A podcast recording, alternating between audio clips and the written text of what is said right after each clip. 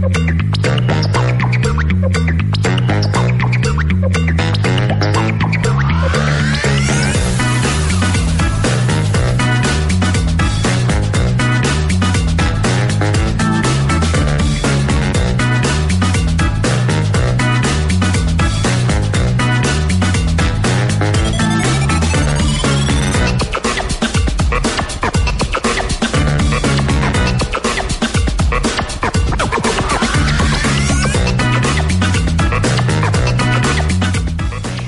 11 y 38 minutos de la mañana y ya les anunciábamos hace un ratito que a continuación nos toca abrir la farmacia.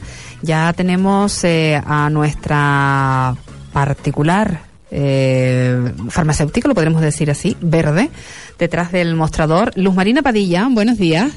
Hola, muy buenos días, Marusa. De animadora sociocultural te hemos colocado eh, directamente como farmacéutica verde, ¿ves? De hierbera. De hierbera, efectivamente. sí. Bueno, Marusa, pues hoy les vengo con una planta o un arbusto que, bueno, que lo tenemos mucho en nuestra isla, que es la vitis vinífera o vulgarmente llamada la parra, la parra que nos falta en nuestra isla, Marusa. Mm, esa que da uva.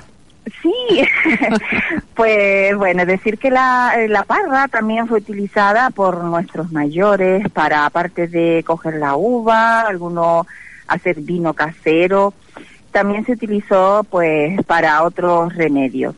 Esta planta, decir que es de, de origen mediterráneo, eh, sus tallos, los más jovencitos, se llaman pámpanos y son los que están compuestos por multitud de flores que al, madurar pues terminan en, el apetitoso racimo de uvas que nos llega durante los meses de, verano a nuestras mesas. El color de, la valla o uva es muy variable pues dependiendo de la variedad de, de uva que se haya cultivado, uva blanca, uva negra, moscatel, es una planta trepadora que cuando se deja crecer libremente puede alcanzar hasta casi los 30 metros, pero eh, por la acción humana se, se va podando, sobre todo los, las épocas de febrero, y queda reducida a un tamaño mucho más pequeñito. Las partes útiles de, de, esta planta, de este arbusto, son las hojas y los frutos. Y tiene una serie de, de propiedades, eh, como es es astringente, ya que ayuda a cerrar las heridas, a cortar o, para los vómitos y hemorragia, y la podemos tomar para este caso eh, infusión de, hojas. También pues eh, es buena, la utilizaban mucho nuestros mayores para cuando había eh, diarrea, entonces también tomaban lo que eran infusión de hojas para cortar ese tipo de, de enfermedad o de acción de salud. Luego también era tonificante para la circulación y se tomaban mm, tanto en función de hojas como pues comían eh, un pequeño racimo de uva. Eh, también la utilizaban para bajar la fiebre, porque al ser eh, bastante refrescante, hacían zumo y con ello pues conseguían muchas veces cuando no había otro tipo de medicación, buscaban recursos y uno de ellos eran los zumos eh, de lo que de las uvas de, la parra. Eh, pectoral también era muy buena para el pecho eh, cuando había mucho catarro, bronquitis y tomaban infusiones para calmar esos dolores de gripes que costaban mucho pues paliar el dolor. Decir que es muy nutritiva ya que tiene mucha vitamina C, entonces se recomienda mucho para para este tipo, para las personas que carecen de esta vitamina C, pues comer bastante uva. Y también es un lactante, igual que ayuda para las diarreas, sí. para eh, también ayuda a la hora de tener problemas de estreñimiento, tomando también uvas, comiendo uvas y también infusiones de hojas. Qué contradictorio, ¿no, Luzma? Sí, sí, para que vea. Yo decía, pero ¿cómo puede ser? Y me decían que sí, que para las diarreas pues ellos tomaban eh, lo que era también la parra, sobre todo de la parra las uvas y, el zumo o infusión de, de, las hojas, y también para era laxante a la hora de tener estreñimiento. O sea, muy contradictorio, pero que dice que sí, que daba muchos resultados. Y comentarte que, bueno, que se localiza nuevamente cultivada en las gavias, en huertas, y eh, en la antigüedad hay algo curioso de, de la parra. Decían que las uvas atraen la fertilidad y la prosperidad económica. Así que a plantar parra todo el mundo. Parra. y, a ver si da resultado, ¿no? Y a ver si da resultado. Pero bueno, es un algo que tenemos, yo creo que en la isla Marusa, quien tiene una parrita, casi todas las personas que vivimos en el campo, siempre hay una parrita cerca y bueno, como ven, no solo eh, podemos comer sus frutos, sino que también como fruta, como un alimento, sino que también podemos utilizar tanto la uva como las infusiones de hoja para paliar alguna dolencia que, tengamos. Bien, nos vamos eh, a la lectura, ¿te parece, Luzma? Venga, hoy mm, también voy a, leer eh, una parte que, que, tengo también dentro del libro La memoria del viento, y que es la pesca de vieja, muy tradicional aquí eh, en Fuerteventura. ¿Tu pesca?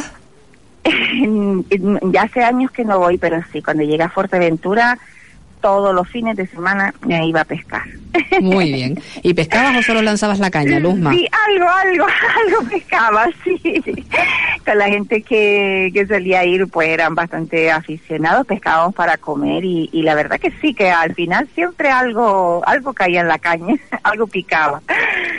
Bueno, pues esta eh, es un es una historia que he hecho basándome en en, los comentarios que muchos pescadores mayores de la, de la isla y en concreto de la zona del municipio de Betancuria pues me han transmitido y forma parte esta historia pues como te decía antes de, del libro eh, La memoria del viento.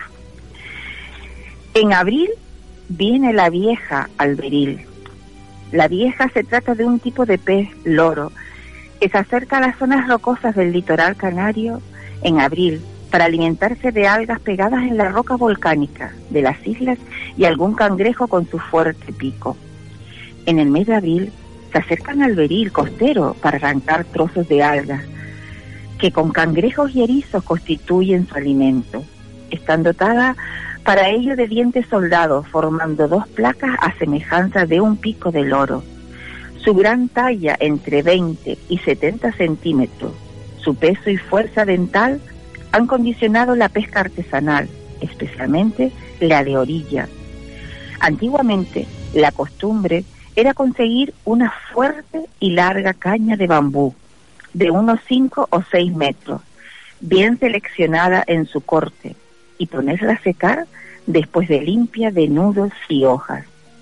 Cuando la caña estaba seca, se le ponía un puntero tradicional, el cuerno de cabra o del macho cabrío, que es más curvo y consistente.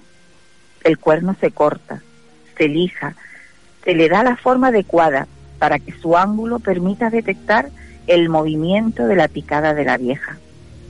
Una vez que se termina de trabajar el cuerno, se pone a secar durante un tiempo para luego fijar y, pegar a la punta de la caña.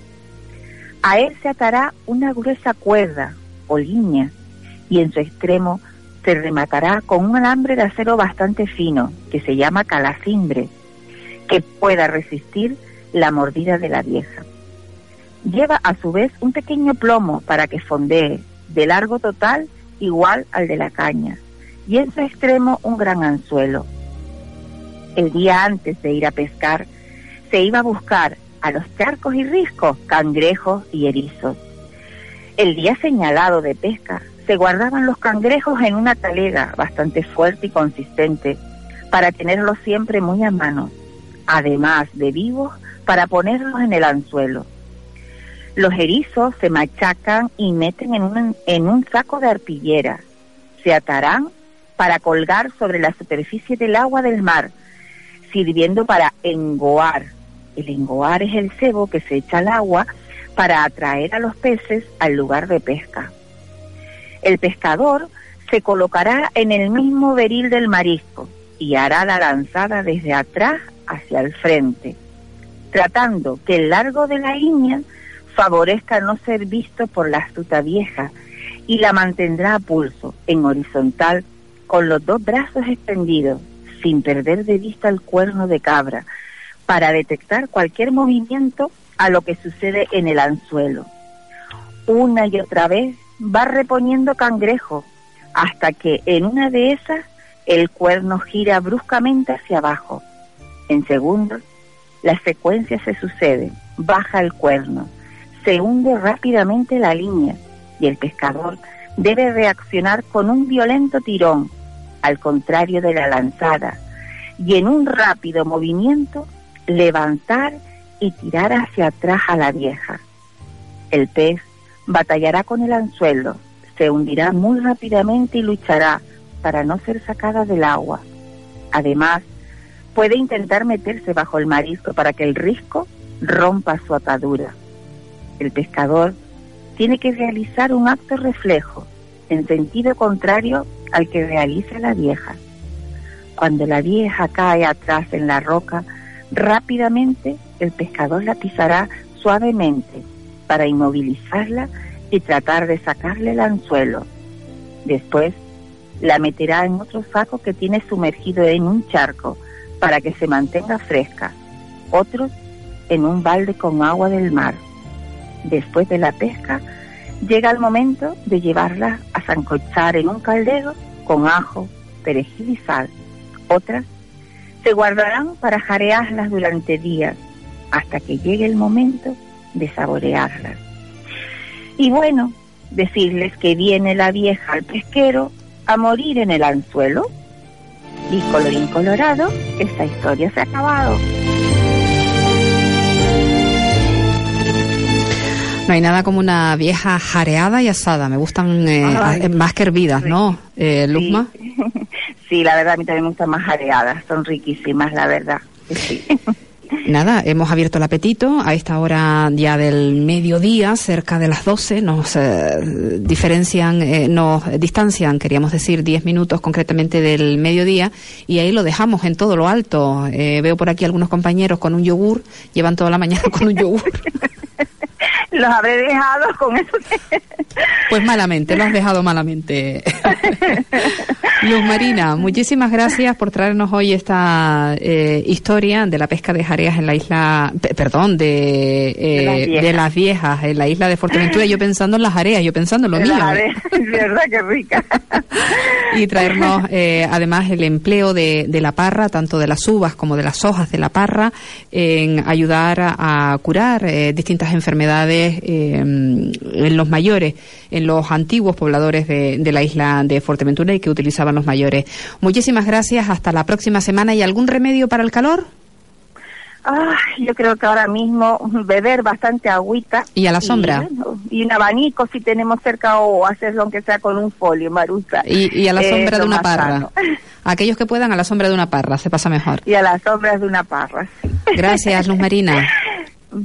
Muchas gracias, Marusa, por contar siempre conmigo y bueno, hasta la próxima semana. Y una sugerencia, como siempre, a los oyentes de la radio, las vereitas, plantas medicinales, esta obra de Luz Marina Padilla está a su, a su disposición en las distintas librerías por si quieren ustedes hacerse con la misma, editada por el Ayuntamiento de Betancuria.